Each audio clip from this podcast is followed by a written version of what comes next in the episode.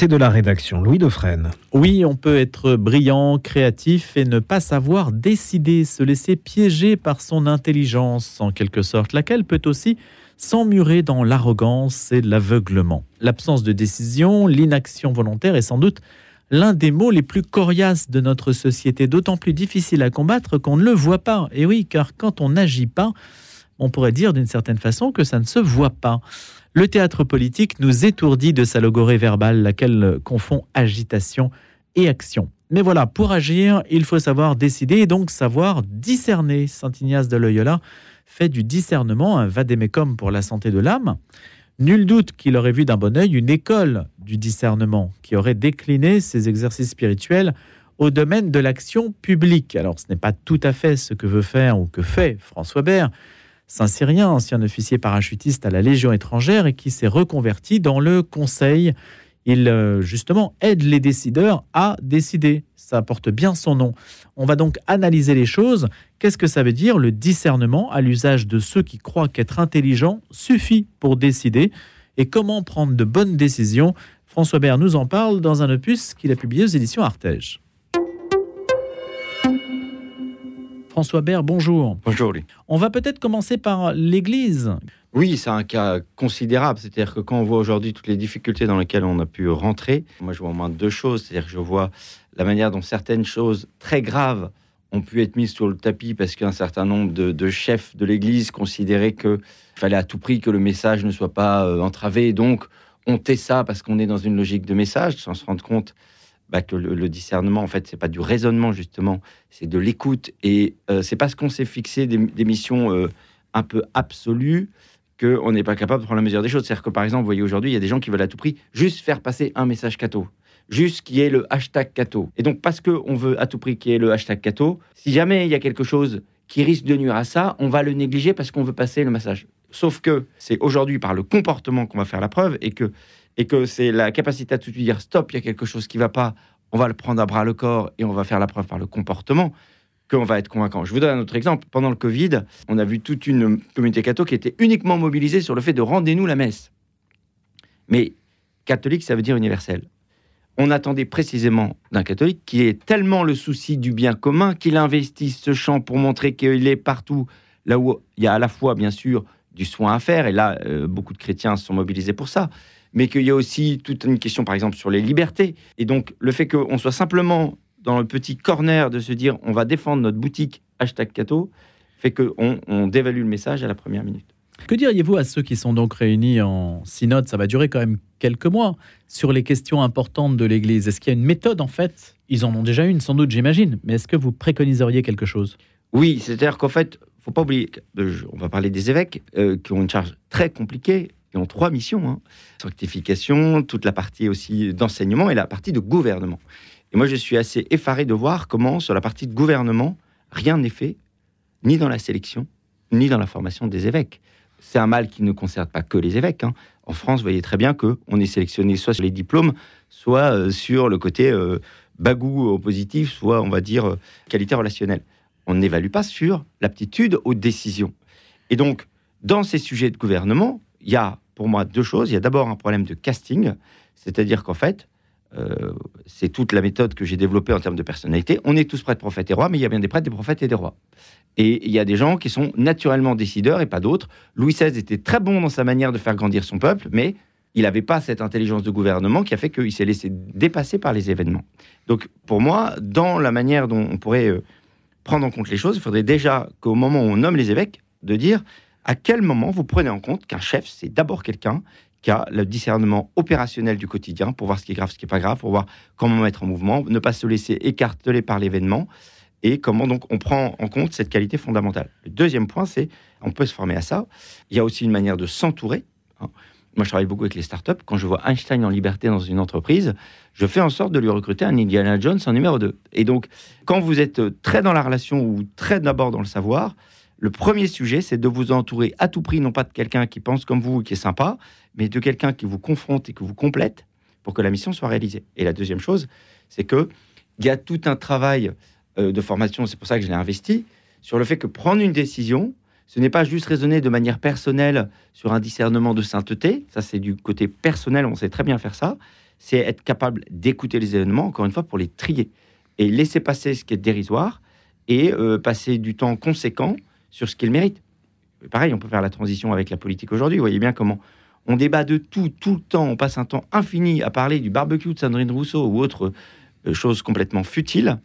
Mais par contre, quand quelque chose est grave, on ne prend pas massivement le temps de le transformer en action derrière. C'est-à-dire que, vous voyez, là, euh, Par il y a exemple, plusieurs jours, euh, ce qui s'est passé avec le drame à Arras de ce professeur tué, à quel moment, suite à Samuel Paty, on a pris en compte de enfin recentrer l'école sur sa mission principale et pour le faire, donner toute sa puissance à l'autorité d'un professeur à tous les échelons?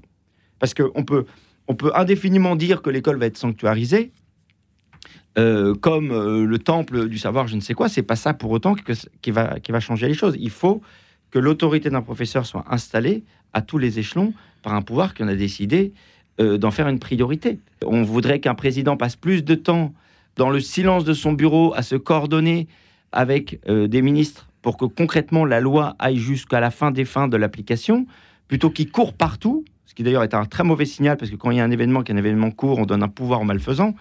Un président qui court partout chaque fois qu'il y a un événement pour surfer sur l'émotion et dire quelque chose. En fait, c'est comme de l'autocommentaire de l'échec. Enfin, c'est l'action qui donne la validation des choses. Voyez Je vous donne un autre exemple. Quand on laisse, euh, quand il y a une voiture de policiers qui crame à Ivry avec des policiers à l'intérieur, si cet événement ne suscite pas de la part d'un pouvoir un arrêt sur image en disant stop, il y a un seuil qui a été franchi. Ivry, mauvaise pioche pour vous. On va passer pièce par pièce toute la cité parce que il faut montrer qu'on ne touche pas à ça parce que si on touche là un policier, derrière toute la société est en fragilité. Enfin, la conséquence de ça, parce que ça a été noyé au milieu des événements, sans parler du fait que peut-être certains juges parfois l'ont pris comme une ligne dans leur code au milieu de plein d'événements, parce qu'on n'a pas donné la portée méritée à cet événement, hein, d'où ma définition du discernement, l'art de donner aux choses la portée qu'elles méritent, et ben on se retrouve avec des émeutes qui éclatent de partout avec d'autant plus de puissance que les gens savent que de toute façon l'autorité policière sera pas forcément défendue d'en haut et euh, pas forcément défendue par les juges. Mais à votre avis, c'est un manquement ou c'est un choix? Parce qu'on pourrait très bien dire euh, les autorités politiques ne tiennent pas, soit parce qu'elles ont peur. En particulier, on peut imaginer que depuis Samuel Paty, il y a une certaine peur qui se soit répandue. On peut imaginer qu'après l'incendie de la voiture de policier aussi, on ne veuille pas passer pièce par pièce euh, les cités parce que on imagine, ou plutôt on n'ose pas imaginer à quel type de conflit cela pourrait nous emmener, nous mener. En fait, il y a deux choses. Il n'y a pas cette idée-là? Moi, je, je- il peut y avoir un certain nombre d'intentions, mais je, je reviens, vous voyez, euh, ça c'est un réflexe de parachutiste, quand, quand on nous dit dans quel cas il faut ouvrir le ventral, il y a un, il y a un cas qui s'appelle cas de multiples incidents. C'est c'est le, le cumul de pas mal de choses. Et j'ai toujours tendance à considérer que c'est ça plutôt que de voir un plan ou une intention construite. Ce qui est certain, c'est que moi je vois au moins deux choses évidentes. C'est qu'on vit dans un monde d'instantanéité, euh, qui est une vraie drogue politique, et qui fait que les gens croient que parce qu'on communique par l'émotion, voilà, je vais aller à Arras, je vais faire un beau discours, c'est réglé. À quel moment c'est réglé? Et donc, on croit que soit la loi, soit la motion de communication va faire office d'action. Parce que le système tel qu'il est, qui va très très vite sur l'émotion parce qu'il est médiatique et que les médias restent des traders d'émotion, fait que beaucoup de politiques se calent là-dessus. Le deuxième sujet, on en parlait au tout début, c'est un sujet de casting. C'est-à-dire qu'en fait, voyez, on peut faire le lien avec les évêques. C'est-à-dire que souvent, on va parler d'un sujet concret de comment on met en mouvement, encore une fois, un comportement chrétien inspirant plutôt que de la communication chrétienne inspirante, sauf qu'on va avoir soit souvent des évêques qui sont euh, des docteurs qui sont très puissants, qui vont reparler de la doctrine, donc ça va parler à ceux qui sont déjà convaincus, soit juste être dans une logique pastorale, d'ouverture, d'échange, mais pas de capacité à recentrer sans cesse un comportement dans l'action qui permettra d'inspirer tout le monde. Donc, si je fais le lien évêque-politique, politique, c'est pareil. C'est-à-dire que euh, quand on a des hommes politiques qui sont élus sur la vente, parce que les élections, c'est de la vente, euh, ou c'est le binôme simplement en mode énarque sur le fait qu'ils soient très cultivés sur plein de sujets, mais qu'ils n'ont aucune aptitude à la priorisation, fait qu'en fait, dans ces deux cas-là, on est vraiment dans le match. Gouverner, c'est soit avoir réponse à tout, jamais rentrer dans l'action, soit communiquer sur tout. Il y a deux vertiges de l'autorité, qui sont le vertige de la loi et le vertige du lien. Le vertige Mm. de le plan, c'est comme ça, puis c'est tout. J'ai tout décidé au départ, donc je me dédouane, hein, ou je rappelle la doctrine, puis, et puis c'est facile, hein, c'est dans la case. ou bah, je suis simplement, tant que j'ai pu échanger, que la relation est là, tout va bien. Là où vous voyez, il y a, euh, je définis l'autorité comme la puissance d'accomplissement de la mission. On reconnaît un chef parce que grâce à lui, la mission continue, pas parce qu'il est sympa ou qu'il sait beaucoup de choses.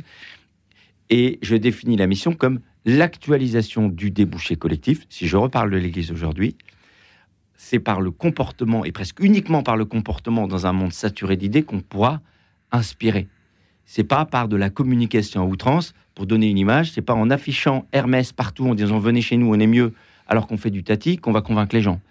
Mais je n'ai pas l'impression que l'Église communique énormément, non? Vous la voyez beaucoup dans les médias, François Bert Moi, j'ai l'impression que chaque fois qu'en tout cas, euh, tous les gens qui veulent, on va dire, il y a deux niveaux. Je mhm. vois à la fois des gens qui sont, vous avez raison, plutôt timorés, euh, et qui du coup, euh, vous savez... Ou qui ont peur des médias, se méfient en tout cas. Se méfient, se, se mettent dans une position un peu de, protection, et qui du coup vont avoir un discours assez timide, soit à l'opposé des gens qui veulent à tout prix agir pour l'Église, mais qui du coup sont dans une logique presque lobbyiste de l'Église. On dit, on va, il faut caser quelque part le hashtag catho, donc c'est mmh. bien. On a dit que c'était des cathos qui. Non. Aujourd'hui, surtout dans un monde qui est saturé d'idées, qui a été trahi par les idées beaucoup de fois, c'est le comportement silencieux qui inspire. Et en fait, c'est parce que. Comportement silencieux. Voilà. Si, si, je prends Hermès et Tati, euh, en fait, moi, je préfère un artisan qui, par la preuve de, ses, de, de son, de son travail, euh, donne envie d'aller voir à la source plutôt que quelqu'un qui va à tout prix vouloir caser sa marque. Parce qu'on va regarder les œuvres derrière. Que pensez-vous de l'idée, François Bert, de décharger, par exemple, la fonction épiscopale de certains aspects de la gouvernance qui l'embarrassent et de la recentrer sur une dimension plus spirituelle du pasteur? Les évêques étant, ou se disant pour beaucoup, submergés en fait par l'aspect administratif de leur fonction. Oui, en fait, ce qui est intéressant, c'est aussi un de mes chapitres hein, dans le livre, c'est que je parle du binôme vision-exécution. Euh, pour, la petite histoire, moi, c'est un de mes métiers, c'est que j'accompagne beaucoup de structures à construire des équipes sur des critères de personnalité, ce que j'appelle l'ostéopathie d'organisation. Hein, on fait aujourd'hui beaucoup de kiné d'organisation, c'est-à-dire que on va faire des modules de communication pour que tout le monde s'entende, pour que tout le monde se sente bien, etc. On règle pas le problème. Si vous avez mis euh, Einstein directeur des opérations dans une structure, euh, ce sera toujours difficile, en fait. Pourquoi? Parce qu'Einstein est trop dans la lune? Oui, parce qu'Einstein, c'est un créatif. Et donc, il est très bon pour les idées, mais il a plus de difficultés derrière dans, la percolation.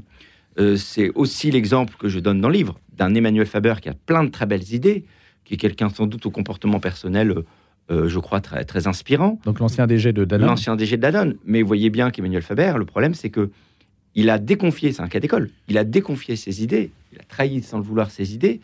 Pourquoi? Parce qu'il était d'abord un DG, et donc on l'attendait sur les résultats, là où il n'était pas forcément rendez-vous. Et d'autre part, parce que c'est un créatif, un peu comme un Steve Jobs. Donc, Steve Jobs, c'était un mec génial dans ses idées, mais qui était un tyran au quotidien. Et donc, et donc Emmanuel Faber, beaucoup de gens lui ont reproché de mettre dans les principes d'entreprise à mission le fait qu'il fallait que tout le monde participe. Mais dans le même moment, dans sa manière de gouverner, il ne le permettait pas du tout. Donc il y avait encore une fois un hiatus, c'est-à-dire une déclaration d'intention qui était trahie par les faits. Donc un créatif autoritaire. Pourquoi? Mais en fait, un créatif l'est souvent. Pourquoi? Parce qu'un créatif, il veut que ses idées se réalisent. Il a la vision de l'idée pure, pas la vision de l'espace et du temps. Tous les, la plupart, désolé, mais là, vous prenez Robespierre et Staline, c'était des gens qui étaient d'abord dans les idées. C'était ça tout leur drame. Et gouverner, c'est pas avoir des idées les appliquer. Alors ils sont obstinés jusqu'au massacre absolu, avec euh, une incapacité à écouter quiconque. Mais ça reste un sujet de casting avant, avant même d'être un sujet d'idéologie. Et donc, pour moi, la réponse à ça, c'est la complémentarité des équipes. Hein, c'est-à-dire que si on file euh, la métaphore prêtre-prophète roi que j'évoquais, hein, le prêtre c'est le professionnel du lien, le prophète c'est le professionnel de l'idée, du contenu, de l'expertise, et le roi c'est le professionnel du discernement, c'est une intelligence naturelle de la décision contextuelle. Eh bien, il faudrait faire des trinités professionnelles.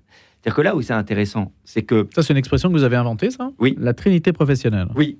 Bah oui, c'est-à-dire qu'en fait, ce qui est, ce qui est passionnant, c'est de voir qu'on est condamné à interdépendre voyez quelque part, dans tout ce qui a pu amener du maléfice au monde, c'est des gens qui ont cru que parce qu'ils avaient le savoir, ils étaient capables de tout faire. Vous voyez, c'est le syndrome du bon élève qui dit j'ai 20 partout, donc je saurais tout faire. si vous prenez, euh, vous voyez, moi je peux vous donner beaucoup de hauts fonctionnaires très pertinents, euh, vous leur demandez euh, ce qu'est l'intelligence émotionnelle, Euh, ils sont capables de vous faire un doctorat sur le sujet. C'est pas à, eux que vous allez confier le fait d'accompagner des gens en difficulté. Donc, si on entre dans l'application de cette idée de la trinité professionnelle, François Bert, à la lumière de vos travaux sur le discernement, ça veut dire que les structures de décision, il faudrait chaque fois qu'elles soient donc tripartites. Idéalement tripartites, mais parce que je suis pragmatique, je parle d'abord d'un binôme. C'est-à-dire que, d'ailleurs, on pourrait, si on prend la Trinité, euh, il y a un binôme avec, avec un troisième élément qui se balade entre les deux pour euh, donner du souffle voyez Mais euh, ce que j'appelle le binôme vision-exécution. C'est-à-dire qu'en fait, il y a deux choses à dire aussi là-dessus, on ne faut pas aller très loin. la nécessité de confrontation. C'est-à-dire que je vais être un peu trash, mais le point commun entre Macron et Poutine, c'est l'absence de confrontation dans leur entourage immédiat. C'est l'absence de contradicteurs. C'est le fait de rester euh, à un niveau où on s'autosatisfait, on ne prend pas assez les moyens de quelqu'un qui vous dit il y a un problème. À quoi verriez-vous qu'il accepte la confrontation euh, Emmanuel Macron, puisque Vladimir Poutine aujourd'hui dans une logique de guerre qui change un peu les choses. Mais à quoi verriez-vous qu'il répond à l'idée du, binôme vision-exécution bah, deux choses, là aussi. D'une part, le fait qu'il euh, est euh, pas simplement euh, des conseillers de moins de 30 ans qui sont à sa dévotion, qui est beaucoup plus d'anciens qui soient capables de lui dire des choses confrontantes. La plupart des anciens mmh. sont partis du gouvernement. Hein. Ça, c'est un élément, oui. Donc, c'est un premier élément. Et la deuxième, c'est même la posture générale. C'est-à-dire que moi, le cas d'école, c'est les gilets jaunes. Les gilets jaunes, ça devait appeler une grande écoute, pas un grand débat. Le grand débat, c'est je vais vous convaincre que j'ai bien fait. La grande écoute, c'est OK, qu'est-ce qui se passe? On va prendre en compte et on va traduire ça en action. Tout simplement. Et la réponse aurait été? Et la Une bonne réponse, une réponse de gouvernant responsable? Ça, ça aurait été, de, une fois qu'on a fait l'état des lieux, de voir ce qui est prioritaire et de concentrer son action dessus. Par exemple, si aujourd'hui vous me demandez les choses, je pense que le sentiment euh, le plus puissant qui résume tout aujourd'hui en France, c'est le sentiment d'injustice, parce qu'il y a une justice à deux vitesses, parce que euh, voilà, vous êtes automobiliste, vous êtes sûr de, raquer à tous les coups, euh, vous êtes actuellement dans certains délits, c'est quand même beaucoup plus compliqué, parce que voilà, le système est, ça mériterait une émission en tant que telle. Mais ce qui est certain, c'est que pour moi, si je dois concentrer mes efforts aujourd'hui pour que c'est une démultiplication pour tout le monde dans le sentiment de déclassement, etc., c'est l'articulation euh, police-justice. Comment je travaille pour que, même si la justice reste indépendante, elle soit indépendante, certes, dans son jugement, mais elle ne soit pas une entité à part, elle se mette au service de l'action collective pour que euh, le, fait de produire des méfaits suscite suffisamment de dissuasion pour que les gens aient plus d'intérêt à agir bien qu'à agir mal. Et vous estimez que la justice, en fait, désavoue euh, ce que le peuple attendrait d'elle? Non, après ça reste compliqué. Je connais, il y, a, plein de magistrats qui sont extrêmement euh, dévoués, etc. Mais il y a deux niveaux là aussi. Il y a le niveau législatif pur. On n'a pas forcément les lois qui permettent euh, d'aller aussi loin qu'on voudrait, et on est pas mal aussi paralysé euh, dans tout un enchevêtrement avec les lois européennes là-dessus. Et d'autre part, il y a, je pense aujourd'hui, précisément sur ce sujet de discernement, dans la justice, le fait qu'il y a un telle masse de choses à faire euh, je ne parle même pas de certains juges idéologues, mais, c'est surtout que même tout, simplement techniquement, un juge, il a tellement d'affaires à traiter aujourd'hui qu'il les prend ligne à ligne sans voir leur portée. Je vous donne un exemple concret. En 2018, il y a un vol de camion de pompiers qui a eu lieu. Euh, le magistrat a fait un rappel à la loi parce que c'est un vol de véhicule. À quel moment il prend la mesure du fait qu'un vol de véhicule de pompiers, c'est un franchissement de seuil grave qu'il faut marquer nettement, surtout si ça a été rendu public, parce qu'il faut que les gens puissent comprendre que ça ne se fait pas et que si c'est pas puni lourdement, ça va être démultiplié. Et ça n'a pas loupé 15 jours plus tard, euh, en 2018, euh, pareil sur le championnat du monde euh, de, foot, il y a eu je ne sais combien de, camions de pompiers qui ont été ravagés. C'est toujours pareil. Un événement ne doit pas être lu comme un expert dans un code de dictionnaire, comme un dictionnaire. un événement doit être décanté dans un contexte pour qu'on lui donne une portée.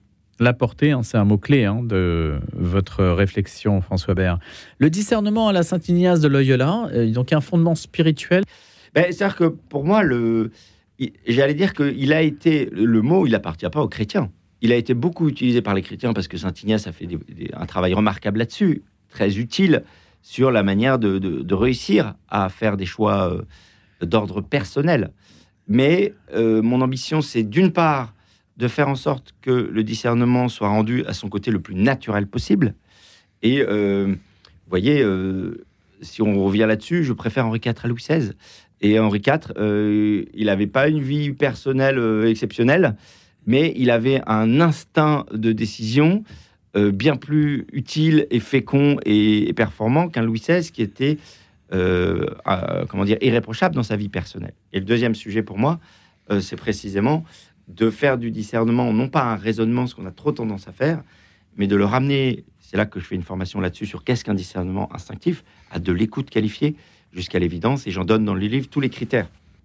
Merci François Bert. Bah, justement, on ira se reporter à ce que vous avez écrit sur le sujet dans Le discernement à l'usage de ceux qui croient qu'être intelligent suffit pour décider. Donc c'est pour prendre les bonnes décisions, bah, il faut changer de méthode. C'est ce que vous nous dites et c'est un opus publié aux éditions Artege. Je retiendrai plusieurs choses de ce que vous avez dit. Effectivement, François Vert, c'est difficile dans un monde saturé d'idées comme aujourd'hui, par l'espace médiatique, d'avoir des comportements silencieux qui inspirent. Là, il y a une vraie, un vrai hiatus entre la parole qui est libérée de toutes parts aujourd'hui et la bonne attitude qui consisterait à ne pas parler et avoir des comportements silencieux. Et on se demande si ces comportements silencieux, évidemment, euh, peuvent être euh, entendus d'une certaine façon dans une société qui ne fait qu'écouter les médias.